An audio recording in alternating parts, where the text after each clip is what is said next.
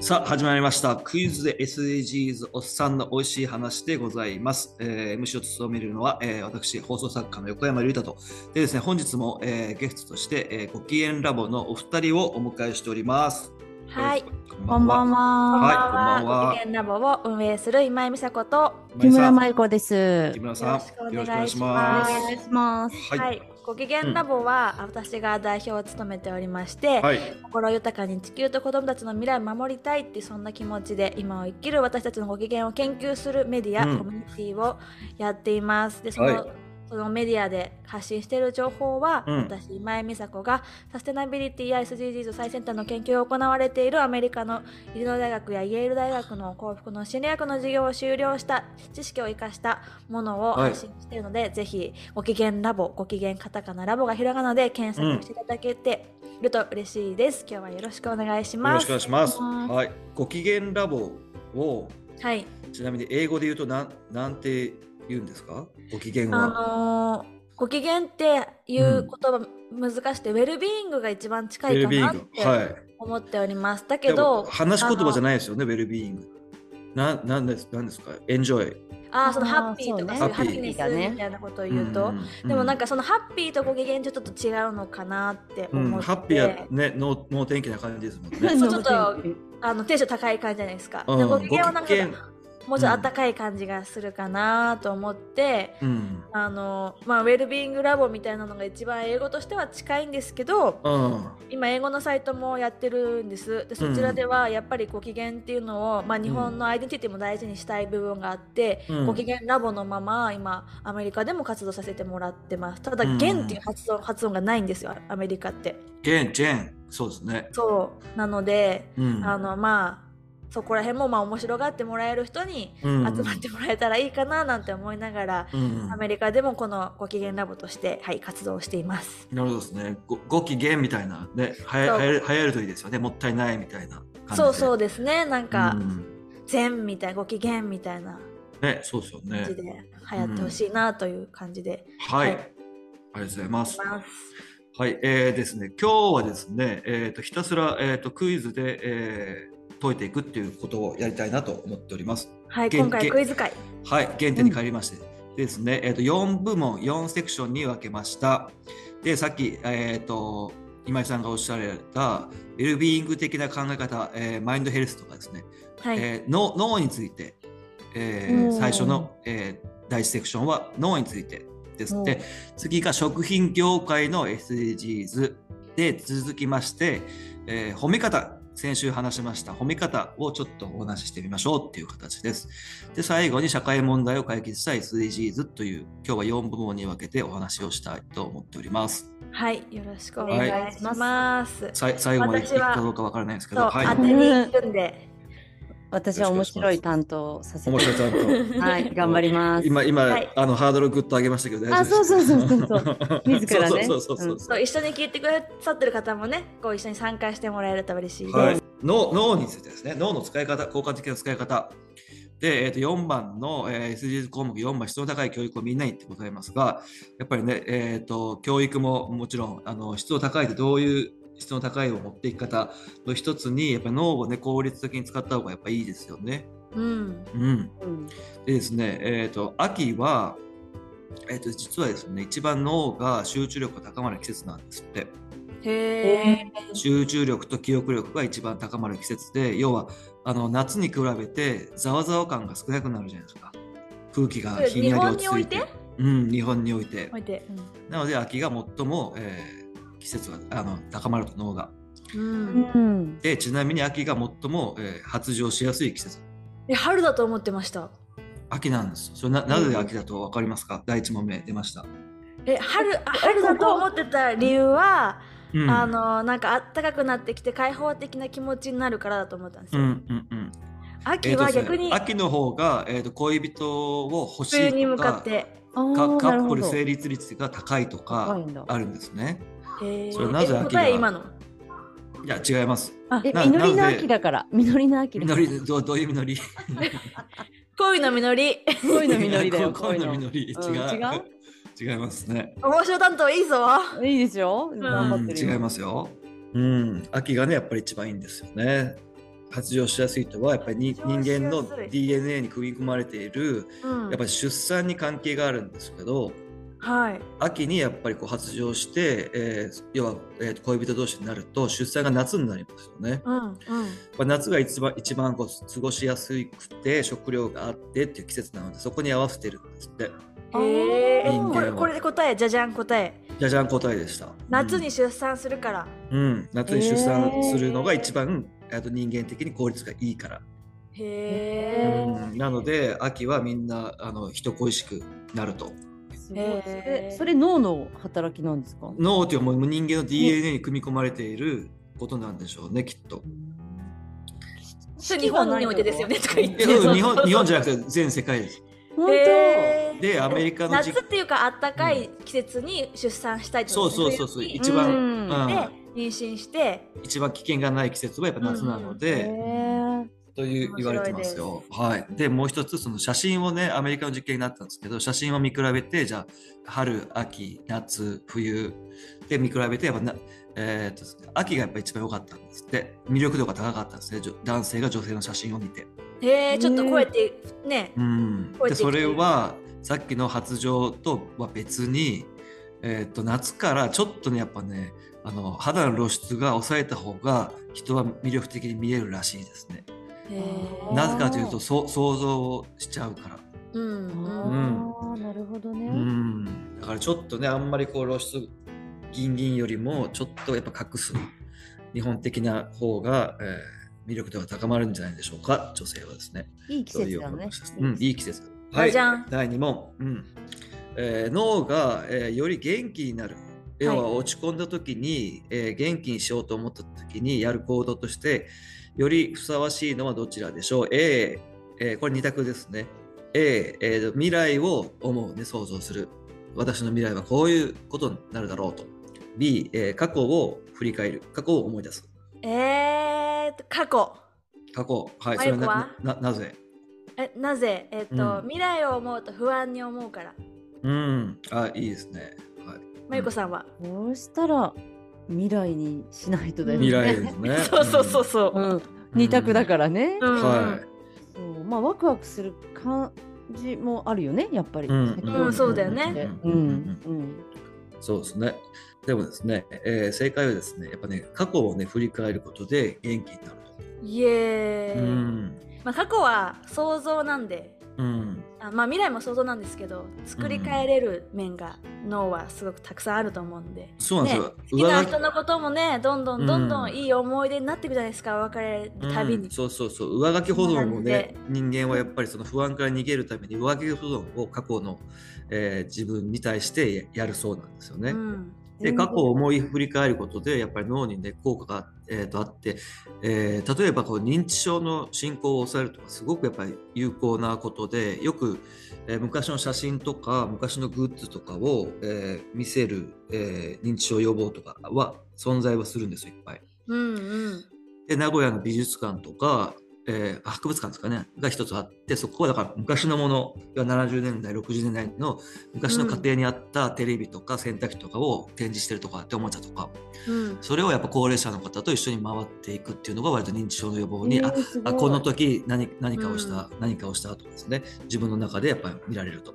うん。うん。大事だと思いますなんかそこで、うん。この私の幸福の心理学を学んだ身からもう一つエッセンスをすると、うん。あの人間の脳って基本的に悪いことを思い出しやすい構造になってるから、嫌な経験とか、うん。不安だった思いとかの部分を切り取りやすいんですよ。うん。でもはいはい。そのあの楽しい思い出を優位にするために、うんその過去の楽しい時の写真とかを定期的に見るってすごい大事で、うん、素晴らしい。このアメリカって自分のうん笑ってるとか家族の写真めっちゃ家に飾るんですよ。飾りますよね。ね、であのそのたそれはなぜかというとそういう楽しい時間を常にその写真を見ることでフラッシュバックする、うん。でそのその記憶を思い出させやすくするうん。効果があって、それが幸福度とか自己肯定感を高めるっていうふうにも考えられているので、私も定期的にそう楽しかった思い出、うん。あのディズニーランド行ったとか誕生日お祝いしたとか、結婚式とか、うん。そういうのを見直してこう楽しかったねって話を家族とかですることで、うんその思い出が優位になる。うんうんなりやすくなるのでそのうん繰り返し楽しい思い出を思い出すっていうのが心の健康にもいいかなと思います。ね、よく仕事場のデスクにもね、なんか妻の写真とか子供の写真絶対ありますもんね。ねそうアメリカは特に、で、浮気、あの不倫のパートナーが来たら写真パタッと倒すみたいな。ね。なんか見シ過ぎじゃないのかーンがいや。いいだよねなんか妄想しすぎだよね。うん。そうそうそういうのがあるからね。なのでさっきあのその今井さんがおっしゃったやっぱその昔のことだから今スマホでねずっと保存されてるからいいですよね。すぐ見見返せるから。そうですね。そうだなんねか1年前の今日とかねこうポンとうん。上げてくれたりするじゃないですか、うん。Facebook とか。そういうのもいいのかなと思います。うんうんうん、でやっぱその日記日記って書書きます？わ書きないかんない。うん、日記を読み返すことってやっぱりいいいいんですよね。それで言うと。うん、なので日記も自分のための、えー、と議事録というか、うんえーレコード以外にもそういう読み返す用で作ってもいいかもしれないですよね楽しかったことを。でもうちらはねちょっと書く SNS やってるからそれがある意味日記代わりになるかね。なってるかそうもね。うんでもですねほら SNS だと公共の、ね、電波じゃなくて公共のものなので書けないこともあるじゃないですかやっぱり。もっと もっと深い喜びをやっぱり記載した方がいいかもしれないですよね。そうですね。横山さんはやってるの？僕あの日記はやってますよずっと。えー意外。はい、いつも。まあ、あの、1行でも2行でもって書くぐらいで、うんでも大体が、あの、くクソとか、あんまりね、いいことは書かない。ダメじゃん、ねその活用できてないじゃん。そうそうですね。うんじゃあじゃあ今度はいいことをね、そうご機嫌なことをねご機嫌なこと今日のことを振り返らないと。はい。はいじゃあ、はいえーと、続いていきましょうか。はい。えーと、記憶の、えー定着、やっぱ記憶力だんだん落ちてくるって実感はありますか？あります。うん。わかんないです。わからない。はい。で、えーと、記憶の定着に有効的なのはどちらでしょうと。じゃあ一人で黙々と、こう、暗記をすると。で、グループで学習をすると。ルバン、はい。後者。後者。B。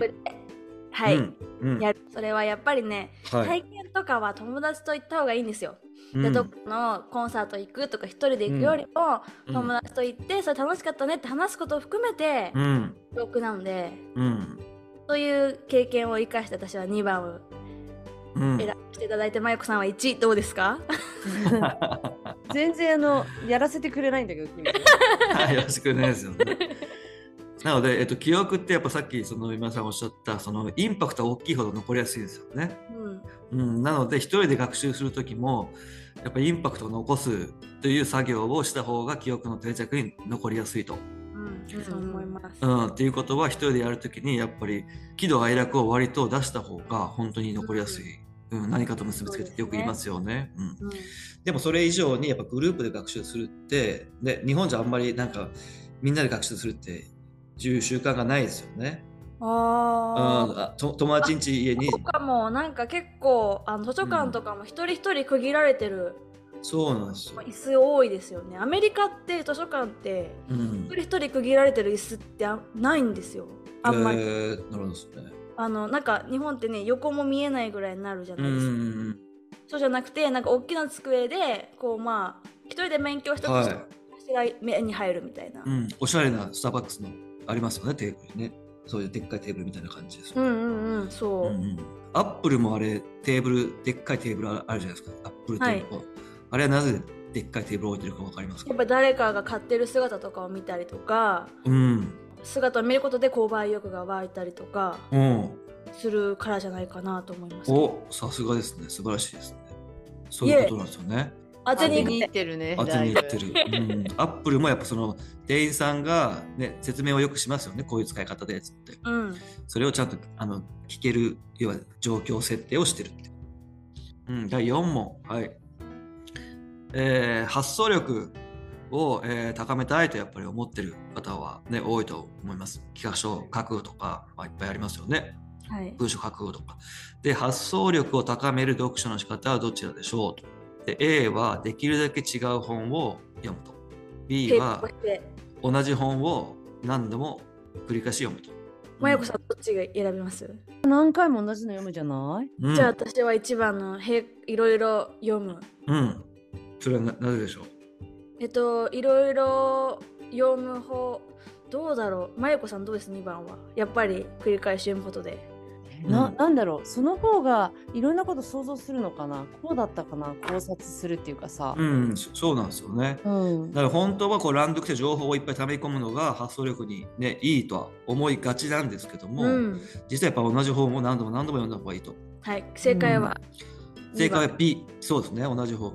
で、確かにこう、えーいろんな本は情報は知識が増えていくけれども、こう知ってるのとやっぱ発想力を発揮できるのはぜ全く別物。うん。うんでやっぱ思考は繰り返すことでこう独創的で考えを生み出すと言われていると、うん、なるほど。言うんですね。だから書いていることをちゃんとあの応用したいのであれば、まあ、それを繰り返し繰り返し読んだ方がいいんじゃないっていう、ね、マユコとかはねライターとしていつも切り口を探してると思うんだけどこの前もモデルの男の子に取材した時に、まあ、うん。彼はやっぱり繰り返し同じ本を読むことで、うん。自分の気持ちを上げるっていうことをしてるって言っていて、うん。その内容がすごく自分の今と関係が似てて、うん。それを読むとこう落ち込んでても元気になるみたいなことをすごい話してて今はいそれを思って、うん。あもしかしたら後者かなと思ったんだよね。うんうんうん。でも実際私もなんか自分が好きな本とかたまに見るからうんそれはなんか写真集とかであってもね、はい。なんかそういうことはうん。比較的こうすると、あやっぱりこの背景素敵だなとかロケーションやっぱいいなとかなんかねそういうことか まあ、ら。ライター目線でね、編集目線そうそうそう。うん。だけどやっぱりなんかあるよね。そういう意味では違う気づきが出てくるっていうね。うん、いやそうなんですよね。私も、えー、と繰り返しよ、えー、と本だったり映画はよ、えー、と見たり読んだりするんですけどやっぱり1年前の自分と違う気づきがあるとあ今の精神状態とか自分がこういうとこが成長した部分だなって結構ねわ、うん。分かるんですよ。うん。なので、えー、と映画とかもやっぱりもう繰り返し見る前提で割と最初はザザザザって見る感じですね。なんか。子供の、うん。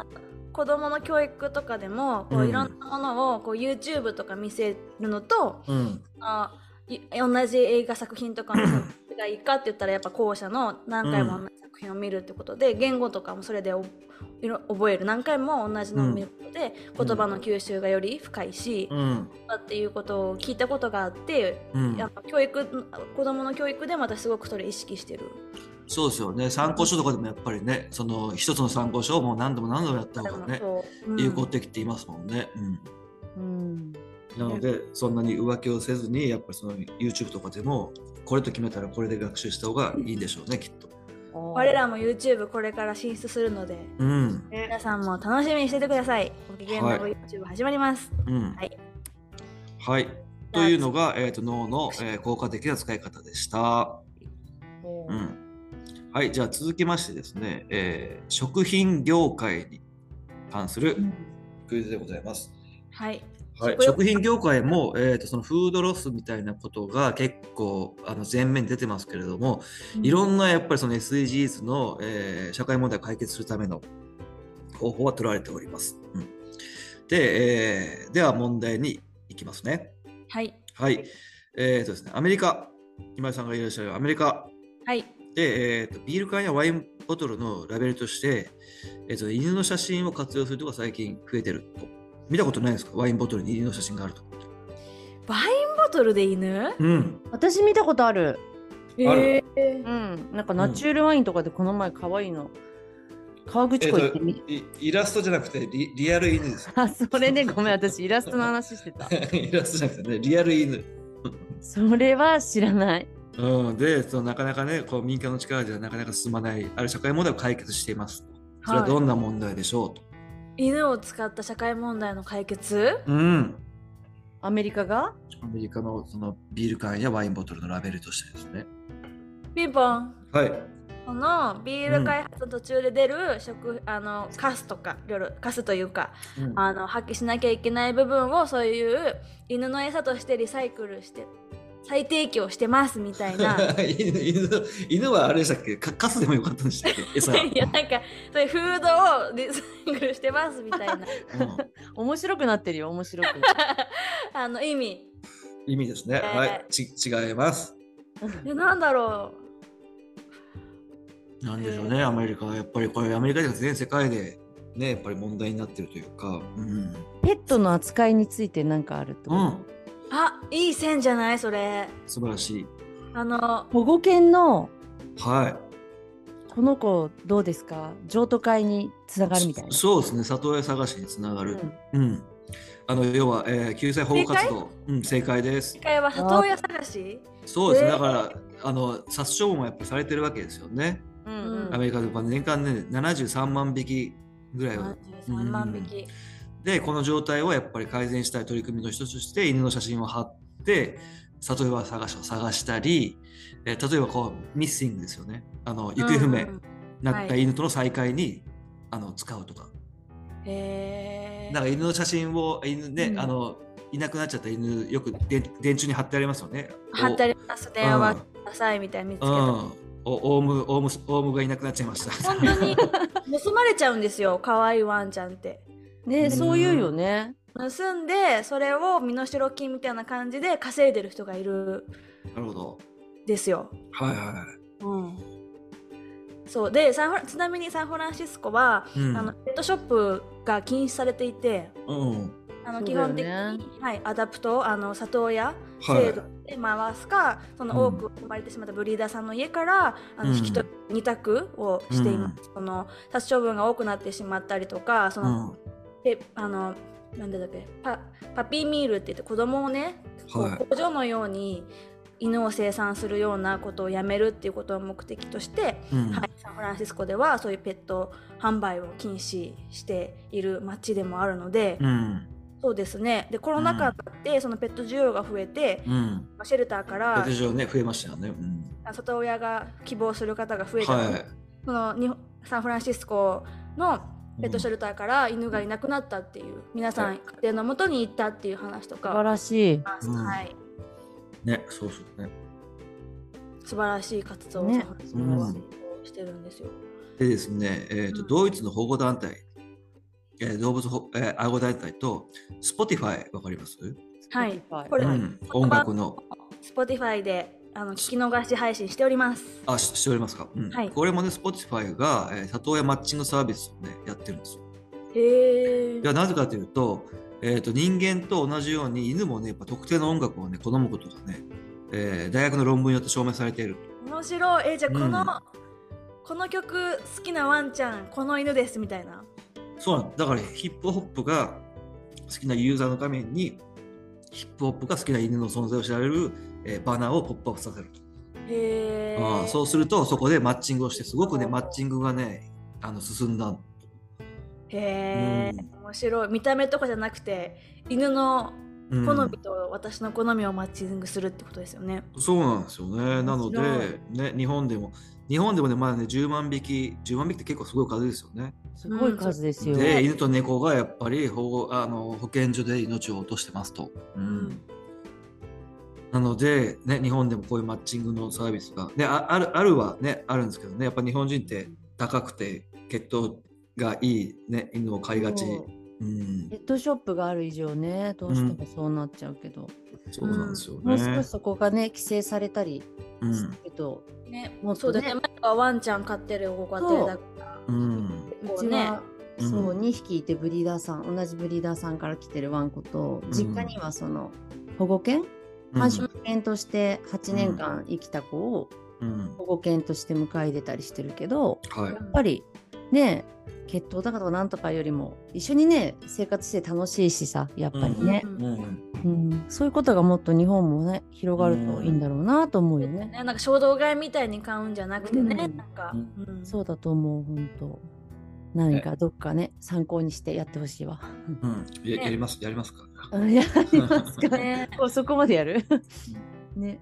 でもそういったことがなんか発信できるといいよね。またね。そうだよね。でもうんアメリカこういう状況を知るきっかけで何かねそれを真似、真似オマージュするそうといそううそ人がいてくれてもいいと思うので、このラジオも一つうん誰かのアイディアになってるといいなと思います。うんはい。では次。日本うん。はい、えーテクノロジー会社のオリー研究所が運営するロボットカフェ、えー、と日本橋にあるんですけど、う。はい。えーロボットカフェがあるんですね。で、今よくあの、えースカイラーク、えーと、ガストとかロボットがこう持ってくるのって配膳するのってもう割と定番になってるので、うんご存知知ってますか、はーい知らない。私は知ってうる。ん、ロボット持ってきますもんね、ビュうん乗っーってて。くる。うん、持ってくるんですけどここはここもそういうシステムがありつつ、えーとですね、ロボットは、えーガストのロボットはお待たせしましたぐらいしか言わないんですけどうん。ここのロボットはですね、えーちゃんと接客をすると。へえうん。手を振ったり？うん、ではうん。このロボットの、えー高性能ロボットの秘密は何でしょうと。私も行ったことあるんですけど日本橋にあるカフェですね。秘密？うん、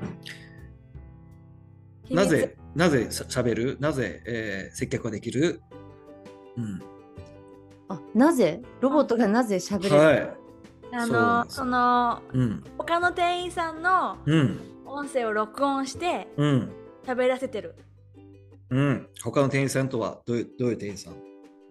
えその人間の。人間の、うん。はい。ちょっと違うけどでもそそのラインですね。をうん。記録させられてるわけだ。じゃなくてですね。じゃ答えを言いますね。あはい。ピンポン、はい。生中継で後ろ声優さんがいる。うん、あのほぼほぼ正解。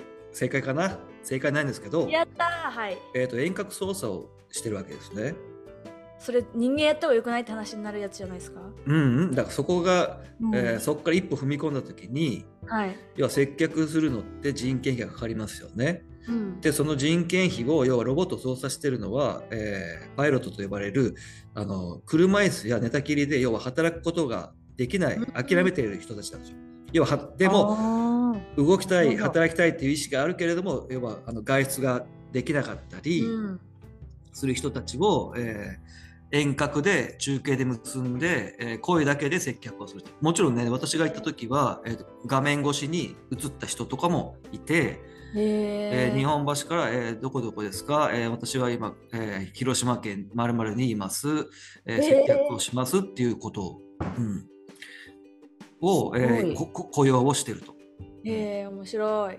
うん、でそこはすごく人人気なんです。なのでそこでお話をできるのでなかなか店員さんと、ね、お話をする機会ってないじゃないですかこっちでは。うん。ないね。大体若いバイトの女の子がねおおじさんにちょっとセクハラまがいなことを受けて、もうもうやめてやめてみたいな感じぐらいですもんね。お話しするとなれば。うん本当に。なので、ね、だからあれアメリカの方はやっぱりあのチップ制度もいい悪いのこのあの、はい。うんいい悪いのえー問題を置いといてやっぱいい意味で言うとすごく接客に頑張ってくれるでしょ なんかもそうなんかも気分よなんか気分のお金払って解決できるんだったらう、うんいいかなって気持ちにはアメリカにいるとなります、ね、レストラン行くともうもういいよってぐらい、ね、説明しますもんね。私のおすすめはとかね、いや聞いてない聞いてないって。そうそそううね気分よくお互いね、やれるんだったらまあプラス何ドルかだったらっていうん感じにはなりますけどね、うんうんうん。なりますけどね今は私は、うん。そうなんですよね。なので、えーそういう、えーと外出が困難な方を、えー雇用するという今機会が割と増えてまして、多分、えーと熊本県ではだから e スポーツで活躍しましょうっていうことだったり、あとこれ私の、えー、と知り合いの知り合いなんですけど、えー、となかなかこう、えー障害者の方の、えー働く、えー能力っていうのが見えないからみんななんかあのどういう能力があってどういう働き方でどういう貢献をする会社にとってですね、うん。うんそれをなかなか、えー分からない未知な部分があるから雇用に踏み出せないっていうことがあるんですけどそれを、えーと数値化した、えーと過去のデータをもとにこういうことはこの方はできますって数値化したらやっぱりその雇用が広がって、えーうん。障害者の方の、えー雇用促進になってるっていうケースもあるんですよね。うん。うん。と思います。そうなのでレスレストランで割あのそういう方の取り組みはいいね素晴らしいですよね。うん。はいなんかあれもありましたよね。そんな感じがしますねロボットとどっかなんか、うねなんかよく AI でどの仕事が奪われるとか、うん話があると思うけどそうじゃなくてねなんかできないことができるようになるってこともあるっていういい例なのかなと思いうました。ん、そうですよね。で、フランスでその認知症、アルツハイマーとか認知症の方が店員さんのフランスかどうか忘れたんですけど、お店がありましたよね。あれあるんですよ。うんうん、あって、だからオーダーしたのに、もうわ忘れちゃって、もう一回聞きに来るみたいな。でそういうのも微笑ましく、えー、と温かく見守って回ってるっていうお店があったのを思い出しました。ううん。ん。いいですよ。ね。なんかその、うん。過ごし方って別にいろいろあってよくて、うん。そういう人た च が頑張る姿を応援したいっていう気持ちでね、うん。そういう外食ないし行くっていうのもね、うん。一つその暮らしの豊かさだもんね。そうですね。うんうん。ということです。はい。じゃあお次、はい、お次はですね、えー、SDGs の観点からやっぱりゴミ、ゴミを、えー経験するために、えー皆さん頑張ってますよね。はい。はいうんゼロウェイストを生活してます。はい。で、フランス、フランスはですね、えーと市民に生ゴミ処理を、えーすする肥料とともに、あるものを無料配布しておりますと。うんじゃあ、そのあるものとは何でしょこのコンポストを家でやるために、ううん、そういうことですね。あのー肥料コンポストできる肥料と、プラス何かが送られていると。そうですね。はい。なーえっとうん。なんだろう嬉しいってことですよね？それもらったら。嬉しいのか嬉しくないのかは人それぞれだと思うんですけど よよりゴミがやっぱり焼却できる対対比になる仕組みとしてこれが活用活用されておりますと。はい、ピンポンミミズ。あ正解す当てに行ごいったうんあいや嬉しいか嬉しくないかであれだなと思って、うんいいヒントいただきました。ねミミズミミズやっぱ効果的なんですよね。はい。うん、で日本でもやっぱ調べてみると結構ミミズを販売してるとこあってですね。うん。うん、なので、えーとよりあの対比が進むのでいいなと思う思っておりました。うん。やっぱ大事ですよね。その自然に循環させるためにはミミズとかあの微生物の力が本当に、活用してですね。でよりあの効果的なねあの対比になるのでうん。ぜひ皆さんペットは犬猫と、えー、ミミミズをうん、飼いましょうと。あとですねあとはもう一つですね。えっ、と鶏。鶏。鶏。これもフランスであの奨励されていると、うん要は鶏を、えー各家庭で、えー飼育しましょうというプロジェクトが今あってですね。やっぱこれは、えっと、生ゴミをさっき、えっと、犬は、えーこういうの食うんですかって言ったんですけど鶏はまあまあ何でも食べるんですよ。うん。うん。なので排出の生ゴミを飼料として、えっと、活用できる。さらに卵を産むため、えっと、家庭で循環をできると。でも昔の日本はうちの、えっと、実家もそうだったんですけどい鶏がいましたよね。いました。うん。おばあちゃんちも私が生まれてからはいないですけど、うん。母の代はいました。あと。牛と、ね、で、えー、とフィリピンでオンラインを、えー、と以前あの英語を学習するときに、えー、45年前ですかねやってたときにやっぱフィリピンでつなぐと大体鶏がいましたもんね朝鳴く、あうん、でベトナムにいる時も、鶏がいるって感じですよね、うん、そうなんです。よ各各各家庭に鶏が何羽いる。で犬が何羽いるみたいな。な何匹いるみたいな。結構ねそれがあるあるだったんですよね。うん。うん。日本もそうだったんだけどね。そうなんです。うん。鶏がね、いつの間にかいなくなっちゃいましたよね。い。なくなっちゃいましたね。う。ん、で、卵を産んで、朝卵取ってきてみたいなことね、言ってましたもんね。うん。うん、どうですか、鶏飼うの。木村さん、どうですか、これ敷地がねにに鶏飼う敷地がないよ。一階が鶏小屋みたいになっちゃうもん。一回鶏小屋。これ大変で、あ野外がいいもんね野外がいいよ。中でちょっと、ちょっとそれはもう意外と難しいな。んそうか。でも今からそのマンションで、今、共用スペースで、今、あの車乗らない人増えてるじゃないですか。あのはい。都会でで都会で駐車場が無駄だって言われて大体電気スタンドに変わりつつありますよね。ああ。でそこのスペースを確かに駐車場ね今すごい空いてるんですよねへーマンションの。だからひょっとして今からは、ね、畑付きマンションとか鶏付きマンションとか、そういうのがある増えてくるかもしれないですよね。うんそれはなんかありそうですよね。んマンションの駐車場だったら畑もできるし、そう鶏小屋もできるね。うん、だからマンションの屋上って意外と空いてる空いてますよね。屋上のそんな高い屋上はあれだけど3階4階建てぐらいだったら、軽装だのね。うん、鶏小屋作ってちょっとねい朝は卵一家庭1個食べ,、ま、食べられますみたいな、うんうんうん、そういうマンションどうでしょうか？うん、いいと思いいいますと思います。いいと思います。ありがとうございます。でも鶏そんなさ、あのうん。こあの屋上暑くてさ大丈夫なのかしら、鶏をねいやまあ日陰を作ってあげたりとか、ううん。その辺は工夫してね。工夫してね、うん、ソーラーパネルしあの敷くよりかは全然いいかなと思ってますそうね。かもしれないですね、東京でねソーラーパネル敷いても本当太陽当たらないからですね。当たらないですからね、うん、なかなかね無駄じゃないって言っていいのいいんですか？無駄。いいですこういうかこういう系閉じで無駄。もったいない。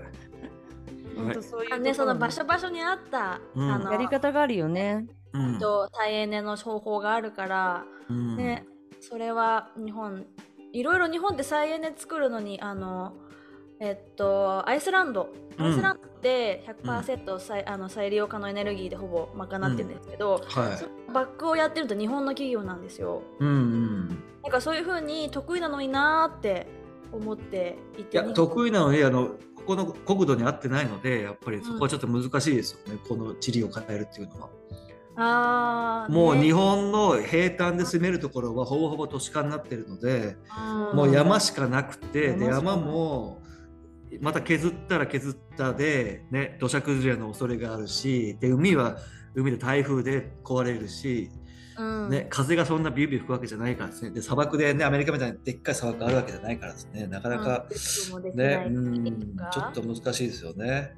うん。だからうもうねんいろんなとこがその住める場所になっちゃってることがね日本はね、うん。結構ね、うん問題。そのだから山のすぐ真下とかに住んじゃってたりとかさ、ん。崖の下にが家が建っちゃってたりとかしてるの、うん。結構多いですよね。東京でもなんか大田区の方とか結構崖がいっぱいあったりとかするから、うん。そう。もう地方だけの話では多分ないんだと思うんだよね。ねえだって、えー私あのい今伊東にいるんですけど伊東もそうでだって伊豆半島ってこうね半島だから、うん。えー、と両側がほぼほぼあの崖なんですよね。崖ですよね。あのあ熱海を想像したら分かる通りもう崖崖好きですもんね。そ な長長崎もそうですし。み。たいな感じなんですか、それが。ん？見晴らしが良くてそこに住みたいみたいな感じそうなんかそういう、うん。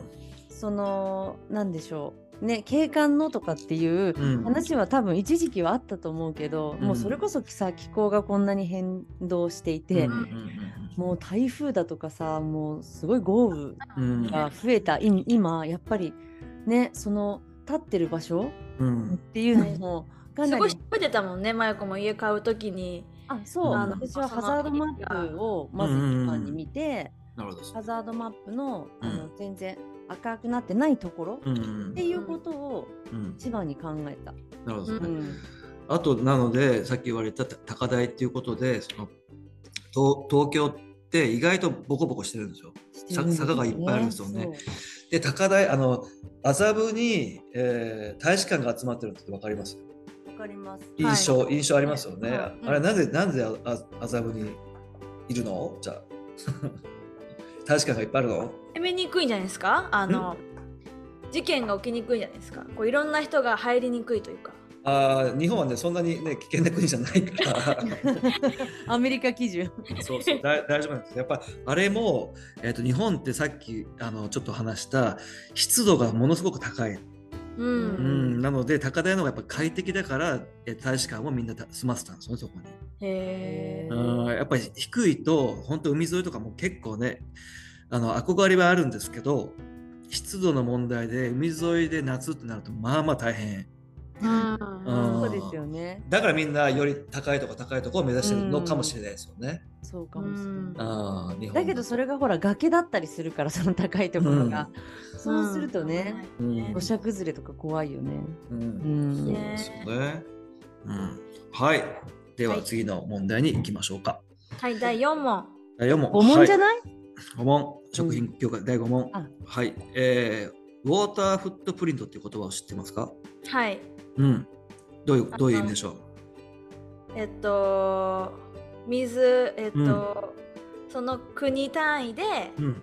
あの、どのぐらい水をどういうふうに使ってるかっていうのを示すうん。やつですよね。うん。うん。えっ、と、国単位ではなくて、えっ、と、も、物単位っていう考え方の方がいいかもしれないですね。物単位で、うん。はい、そんな、えっと、と教えてください、詳しく。はい、えー、とた例えば、えー、と卵一つ、えー作るのにかかる水ってどれぐらいかわかりますか、うんうんうんうんそれは、えっと鶏の餌だったりうんで、えー、鶏が、えー、鶏を作る、えー小屋だったり、えーうんそれをまた運ぶ運送する時の水うんがかかるということで大体えー、と1個作るのに196リットル使うんですって。予想より多かった。うん、す卵ごいは、多いね。うん。では次のうち、はい、問題です。では次のうち使用する水の量が多いのはどっちでしょうということで、はいえっ、と、板チョコ1枚と、えっ、と、牛肉 1kg と。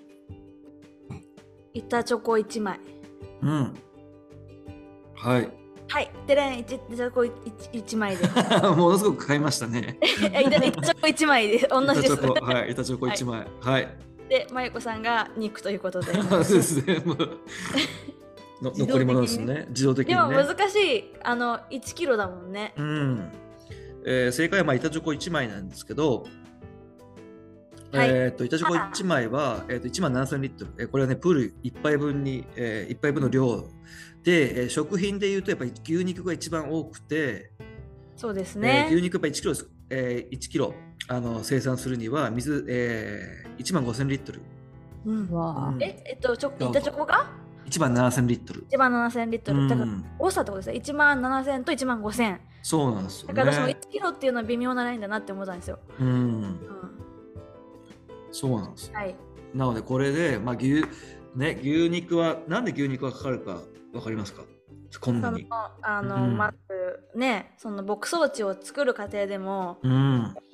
かかりますし、うん。あの牛を育てる環境のご,、ご飯を与えるのにも、うん。あのかかりますし、うん。それを処理する段階でも水使いますし、うん。輸送でも水使いまあの燃料使いますしうん。ね。うん。ねかかりますよね。そうなんです。だからまあまずあと草をねちゃんとね牧草をちゃんとね保管しておかなきゃいけないしあとは牛はね大量にね水を飲むんですよ。ああ牛自体が木村さんもお水飲みますよねいっぱい。飲みますよ。い一日何リットル飲みますか？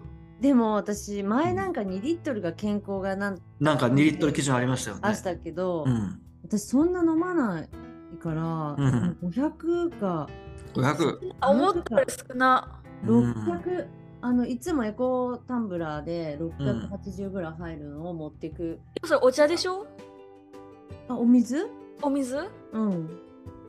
あお水の時もあるはいはい。から、うん。お水で持ってっても残ったりするから、うん。まあ、牛が牛がですね、なので1日 やっぱり牛と比べられてるけど。牛とそう、えっとね、30キロから40キロのやっぱ水を飲むと。へで、ご飯もやっぱ20キロから30キロのご飯を食べるので、まあその子供からね、成人、えーまでに結構な水をやっぱ使うと。うん。すごい。いうことなんですけでもど、でも多い板チョコは、うん、チョコもやっぱ多いですよね。うん、うん、なので、えー、とこれをですねどうしましょうっていう問題があるんですけどでも牛食うなってはなかなか言えないですもんね。もちろん私も食べますし、はい。うんうん。うん日本人は牛丼が大好きなので、そうですね。うん。そうですね。だけど代替肉とかいろいろ試してみるっていうのももしかしたら楽しい暮らしのアイデアかもしれないですし、うん。はい。なんか私はそういう体験なるべくするようにしてますうん。あの応援するという意味を込めて、うん。そういった新しい大豆ミートであったりとか、そういう代替ミート。今サンフランシスコってシリコンバレーというかフードテックめっちゃ盛んで、うん。はいそういうお肉に変わるようなあのフードテックの会社っていうのもすごく多いし、ウォッチしてるんですけど、うそうんいう商品が出たらなるべく買うように、うん。はい、して楽しんであの、うん。変化を私は楽しみながらサステナブルな暮らしを送っております。はい、うんはいでも日本もだいぶ増えましたよねね、でもうん。もとねでガンモドキみたいなさうん。お肉もどきのやつをさ大豆で上手に食べる文化じゃないですか。うん、まあだからそこでねちゃんと何も入ってないと証明ができればいいですけどね。やっぱ今そのフェイクミートじゃないですけど何が入ってるかって結構今グレーゾーンじゃないですか。あ日本で？うん、成分がねやっぱねちょっとあやふやなのでちょっとあのうーんっていうことは私はちょっと思ってますね。あなるほど、うん、なので、ね、一概にね言えやっぱ牛肉を食べることによって、ね、先週言いましたあのやっぱ人間本来のっていうことで考えると食べたいので個人的個個人ではやっぱこのウォーターフットプリントはなかなか難しいので、うん。国で、えー、と今やっぱ基準が全くないですよね。水の取り決めの基準がうん。うんほとんどない,、ないのでアメリカが多分鬼のように使ってると思うんですよね水を。うんうん。だから世界基準でえここの国はこれぐらいここの国はこれぐらいみたいなことがあればいいんですけどやっぱり世界をまとめる機関はほぼほぼアメリカにありますのでなかなか難しいですよね。うん。いやーなんて言ったらいいんでしょう。アメリカ族としてはアメリカ国としては、あれですねその水っていろんな国の状況によってうん。こう、ね、生産しやすいというか、はい。美味しい水が取りやすい国とそういううん。威力がない国とって様々うん。あって、うん。その国に水を送るよりもお肉を送った方が早いわけですよね。のそういうことです。うん。1キロじゃ3000うんな年リットルを送るよりも肉を作って送った方がよくってうん。っていう国際関係がうん成り立ってる中でうん。今の地球って成り立ってるからうん。ねあのーそう私は結構フランスのうん。水の使い方とかすごい好きではいあのフランスではその水の企業として水が販売する企業を許してないんですよね。うんうん水は公共的に開かれた資源だからはい。あのそれで水をで売って商売をする企業っていうのをやめててやめててうん。パリ市内とかフランスのところはうん。民間企業が水を提供して、あのプラスチックボックあのプラスチック製のはい。ペットボトルを使わずにうん。利用できるものだけで皆さんが水道から美味しい水を取れるっていう。水の基準もこ,、うん。これこれこういう成分が入ってますみたいな感じで,、うん。で洗浄したりとかうんうん。あのケミカルなものではないもので洗浄してっていううんまあ水を無無料でというかクイーンコットで届けるみたいなことをやってるのではい。そういう取り組みが他の、ね、アメリカも含めてうん開かれていくともっとちょっと違うのになって思ってうん。いたりちょっと話が広がっちゃうんですけど。ね、なのでさっき言われたねお肉を送ればやっぱ話は済む話ですよね。うん。なので売りつけるっていう。売りつける、うん。つけるっていうのと各国が水の問題を国内でどう処理していくかっていう取り組みは大事かなって思ってますね。そうですね。ううん。んはい。はい今あら木村さん今はいあとあとどれくらいですか？もうあっという間に1時間。いや、えっ、とね、まだですよね。まだなんです、これが。まだね。ね、49分。あ、あと10あじゃああと10分。う分ん。。あとはい10分弱お願いします。はい、じゃあ次のセクションですか？次の選手は行きましょうかじゃあ。はい。はい。えー、っとじゃあ褒める。褒める。うん。褒めど方。うでしたか ?1 週間、りゅうた、愛してるよって夜言えましたか？いや俺自分のことはあ自分のことですね。そうそうそう。うんあの全然忘れてましたね。前回その話をこのご機嫌ラボのサステナブルという企画で20個の項目の最後に何があっても自分を褒めようということで、はいまず自分を褒めることからスタートっていう話をしたじゃないですか。うんしましたね。なかなかやっぱり自分を自分自分で褒めてあげたいはなかなかできないですよね。できなかったですかこの1週間。できなかったですねあ。また来週も課題として。そうですね褒めて、うん褒められることをしてないからこれはどう どうしたらいいんですか？ね。奥山さん、今日もラジオめっちゃ楽しい時間を過ごさせてもらってありがとうございます。あーすいません。そのまずすいませんがダメなんじゃない？そう、うんまずね、ありがとうございますからね、ありがとうございます入ってるよねあ。ーなのであの手応えがないっていうね。ごったいと思って言ってるじゃん。そこちょっとやっぱ放送する方でうん手応えを言っちゃうとこね。うん、全くね、手応えがないことでずっとい来てるからですね。うん、おいこれやりきったぜって意外とないですよね。もう。だからなんか、うん。それは自分での問題なんじゃないかだって、うん、そうなんですよね。うん。自己肯定感がちょっと弱いんでしょうね、きっどうですかね。なんか楽しそうなんですけど。と。十分。そんなことないんですか？まあね、あ、そうそうですね。うん、で、褒める？はい、はい。第一問最近ほ褒めましたか？はい。褒めました。褒めました。だ誰を褒めましたか？まゆこ最高だもん、おお、最高。うん、出会う人出会う人褒めました大好きだよって言って。おお、なるほどですね。うん。でもですね、ちょっとですね、今日はですね、なんか褒めるに待ったと。うん。あった。うん。で、えーと、アドラー心理学ってよく聞きますよね。はい、はい聞きますね、今井さんはちょっとなら習ったりしましたか？ははい。そのうん。ね、日本でもベストラベストセラーのうんうん「嫌われる勇気」とかね、うん。本を読みましたよ。うんうんそうなんですよ。じゃあ問題ですと。例えば、えー部下。はい。部下を、えー部下がこう、えー割と難しいプロジェクトを、えー完成させて成功したと、はい。その部下を、えー成長させたいと,、えーと願ってる、えー場合部下に対してどのような言葉をかけるべきでしょうかと。はい。1A、えーよくやったと素晴らしいと、ううんん。えー B、えー組織のために、えー貢献してくれてありがとう。ん。う感謝する。えっと、うん。個人を褒めるか、あなたが役に立ったというか、はい。うん、どっちか？はい。ピンポン B。B はい。なぜですか？えっと、誰かのためになったっていうことが嬉しい。あの、うん。自分がやったっていうね、さっきも横山さん言ってたけど、こう、うん。なんとなくわかんない。うんあるけど、誰かのためになったって具体的になると、うんあそれのために頑張ってよかったなっていうふうに思いやすい。うんなるほどね。えーっと、えー正解はですね、まあ、あの B なんですけど、ちょっと理由はまたあの違う部分があって、でもちろんその褒めることは有効だと考えられてるんですけど、うん。やっぱね、褒め褒めるってのは、あの依存体質になる人間になりやすいと。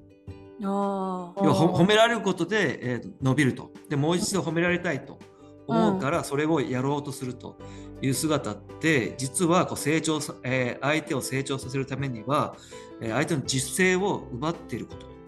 要は褒めることによってコントロールして、えー都合のいい人間に、えーとするような行為に、えーとなるんじゃないかっていうのがあると。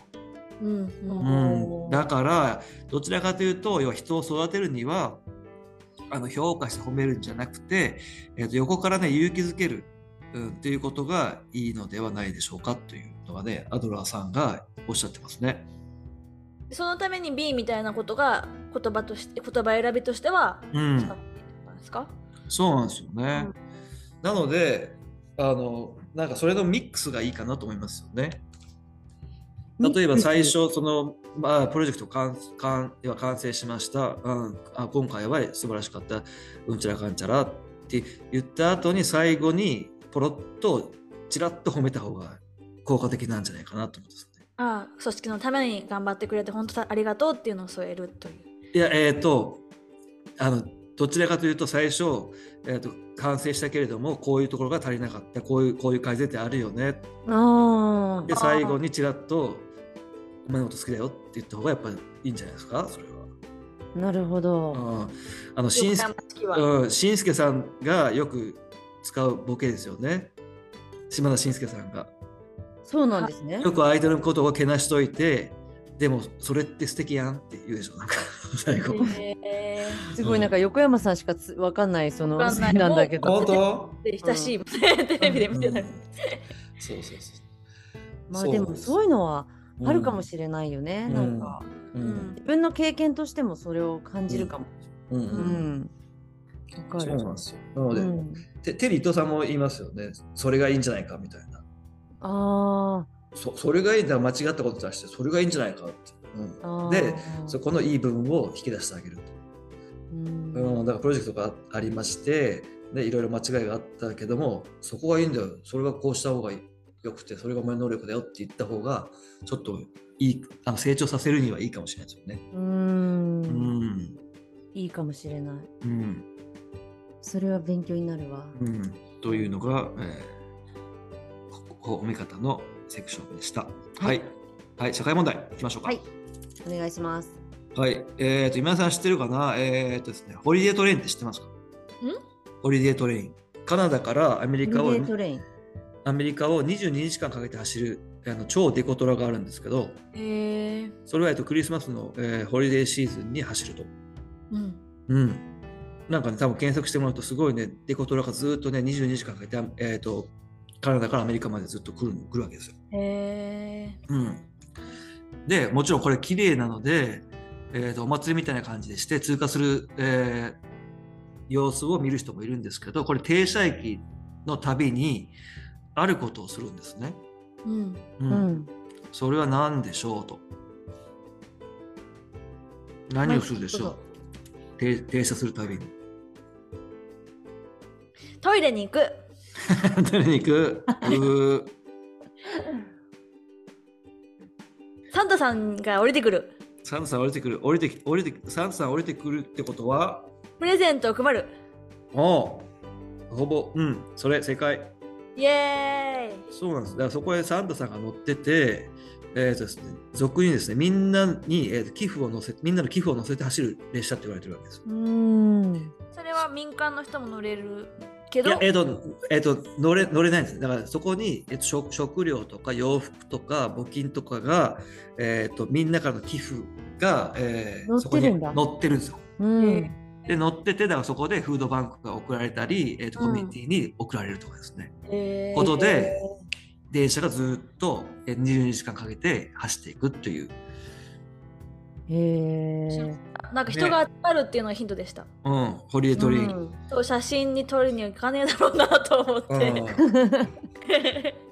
そういう Holiday Train がございます。ああ面白いですね、うん、これで社会貢献になりますよね。はい、じゃあ続きましてましょう。えー、 Dove。Dove わかりますか、ユニリーバユニリーバー Dove。うん。うんボディーソープとかですー。ボイねスソー soap 使ってますか？アメリカの。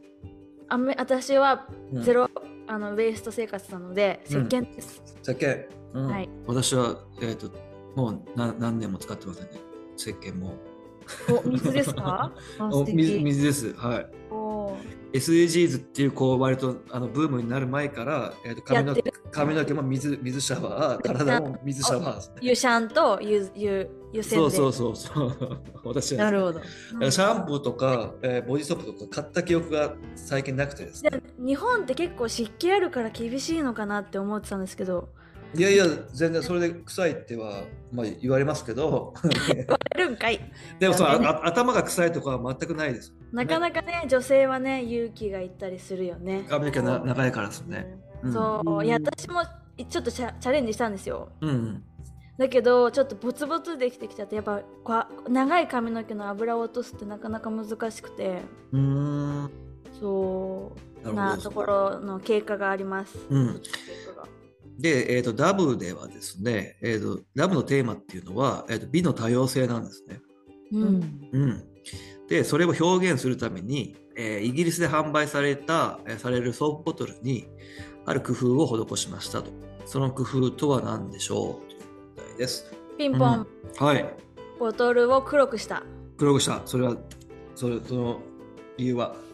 なんかうん。やっぱり白人の方が多いじゃないですかイギうんリスって。うんっていうで多様性っていうとやっぱりそういううんの方ってイメージするのがそういう色なんじゃないかなって思って。なるほど。じゃあ黒もあるし、肌色もあるし、まあとかそう肌色って言っちゃ言っちゃいけないですけど、うん、そいろんな色があるってことですう、ね。いろんな色があるみたいな。ああ、でも考え方は非常に近い、いいですよね。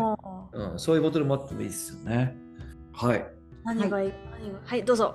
答えは答えはですね、えーとはいはいいいろんな形ですよね。あ要は細細いボトルもあれば、ちょっとふくよかなボトルもあればああそう体型系みたいなアプローチだったんですね。うんそうなんですよ。それってでも流通の過程によってやっぱりね、1個にした方が生産性も良くてコストもかからないにもかかわらず、やっぱりいろんな形のものを作って、えー、全ての女性にやっぱそれぞれの美しさがありますと。